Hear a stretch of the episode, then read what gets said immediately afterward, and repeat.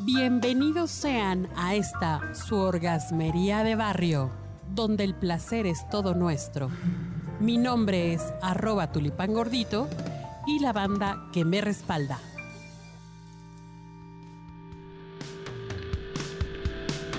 Vamos a hablar hoy, vamos a hablar de posiciones sexuales y nos acompaña nuestra queridísima amiga no- arroba Norma Espi. Normita, ¿cómo estás? Muy bien, muy contenta de estar de vuelta acá con ustedes. Qué Feliz. bueno que vienes, porque siempre tu voz hoy se me enchina el cuero, dicen, se me encuera el chino. Gracias, Angie.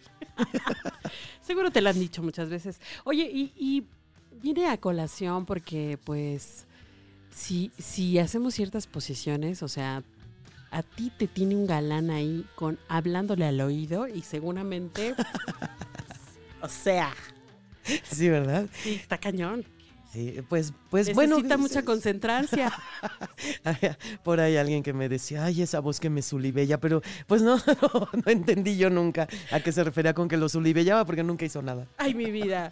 Oye, pues fíjate que estaba yo buscando información acerca de las posiciones sexuales porque ese siempre es un tema. Ahora sí que, pues va, va de la mano, ¿no? Tiene que ver, por supuesto, con todo el tema sexual. Y me encontré las siete que estimulan más a la mujer, las más fáciles del Kama Sutra, con las que más disfrutas del sexo, las más placenteras para los hombres, la- las que te ayudan a retrasar la eyaculación, las que te ayudan a despedir el año y así infinidad, infinidad, infinidad de posiciones que yo digo, pucha, ma-". o sea, el punto creo yo aquí, mi querida Normis, es el compromiso y las ganas de sentir placer Así y, ya eso te va a ir dando a ti la soltura y la creatividad para echarle como pasión, ¿no? Claro, claro. ¿no? Ahora, tú nos vas a platicar de algo súper interesante y es, ahora sí, como dicen, como dijo por ahí en algún libro muy bonito, no es por vicio ni por fornicio, sino, Sino por, por dar un hijo a tu servicio.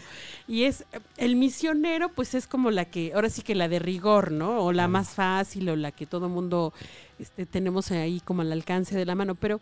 Pero hay otras que nos llaman más la atención, ¿no? Como esto de que nos Sí, contabas. fíjate que, eh, mira, el- la posición del misionero además es, se supone, según la Biblia, que es la única que está autorizada por Dios. No hay de otra. Esa es la que tienen que hacer. Y hay una historia muy linda, bíblica, de la primera mujer de Adán, porque ustedes han de saber que Adán no tuvo nada más a Eva, fueron dos mujeres. Ah, chirriones, Es nos vamos enterando, ¿eh? Así es, la primera mujer de Adán era Lilith, se llamaba. Claro. Y esta mujer Lilith no era una mujer creada de la costilla de Adán, era una igual. Dios la creó exactamente igual que Adán, Con el libre albedrío y tal. Y entonces, pues ellos estaban en el paraíso, vivían, ya sabes, ¿no? Igual encueraditos, felices, disfrutando de su sexualidad. y tal Comiendo fruta. comiendo frutas y etcétera. Y entonces en, en alguna ocasión de Lilith vio, se dio cuenta que Adán disfrutaba mucho el sexo y ella no, Claro. ¿no? Y entonces dijo, no, pues yo, yo ahora quiero estar arriba. Y Adán le dijo, pues estás pero que rebotas de loca, ¿cómo crees? Es ir en contra de las leyes de Dios. O sea, Dios nos puso aquí y tú tienes que ir abajo, la mujer va abajo y ella, no, ¿cómo crees? Es una reaccionaria la mujer. Y entonces resulta que se empecina y dice, yo quiero estar arriba porque yo quiero sentir lo que tú sientes, Adán. O sea, ¿por qué nada más tú?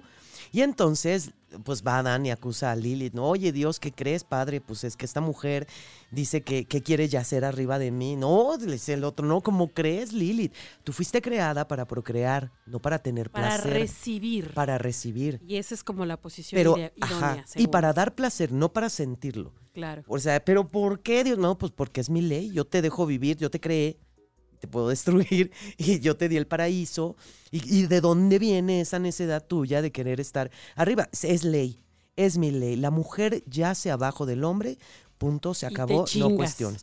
Pues una vez en una ocasión, esta mujer, pues ya sabes que entra la, ho- la hora bruja, ¿no? Y entonces pues se enciende la caldera y entonces esta dice, pues órale Adán, pero que lo voltee y que se siente encima y a darle átomos. No, pues la mujer fue la primera mujer de la creación que tuvo un orgasmo. Claro. O varios, yo creo que de haber tenido. Cuando se entera También Dios. tuvo ovari- ovarios. O varios y varios orgasmos, era Así es. multiorgásmica. Y cuando cae rendida, Dios se da cuenta, se enoja a tal grado y le dijo, te lo dije. Tú fuiste creada para procrear y no sentir placer. Ahora, el castigo será, ya me acordé, ¿eh? el castigo será, te vas de mi paraíso, vas a parir con dolor, porque antes Dios no había puesto que las mujeres parieran con dolor, sino con gusto. Ah, bueno, pues vas a parir con dolor y vas a vagar por todo el mundo, ¿no? Matando niños. Lilith se chupa a los niños. Caray. No les gusta, se convirtió en un demonio. Entonces, fíjate nada más cómo el ejercicio de la sexualidad libre de una O sea, mujer. todo lo contrario a una madre abnegada y es. que no siente placer. Así es, por eso después a Adán lo premian y le dicen, ¿sabes qué? Esta te salió este, loca, reaccionaria, feminista, ¿qué es eso de querer sentir placer y ejercer su propia sexualidad? Nel. Te Claro. voy a hacer una mujer que va a salir de tu costilla sumisa y abnegada. Y ella sí, o sea, Eva jamás tuvo problema con usar el misionero. No, ella no era, eh, eh, ella se sentía ahí abajo y no se movía, no nada, no disfrutaba, pero paría y paría y Ay, paría. Diosito, perdónanos por tanta blasfemia. A mí sí, soy una pecadora, que me perdone, Dios, perdón. Bueno, pero miren, eh, vamos a, a- a tomar esto en cuenta. La verdad es que la sexualidad ya tiene suficiente carga de desinformación, de culpa, de cosas horribles. Así es que, por favor, informémonos. Tomemos en cuenta esta, esta, esta bella historia como lo es, como una bella historia, Así es. una referencia hi- histórica y no más. ¿no? Así es. Bueno,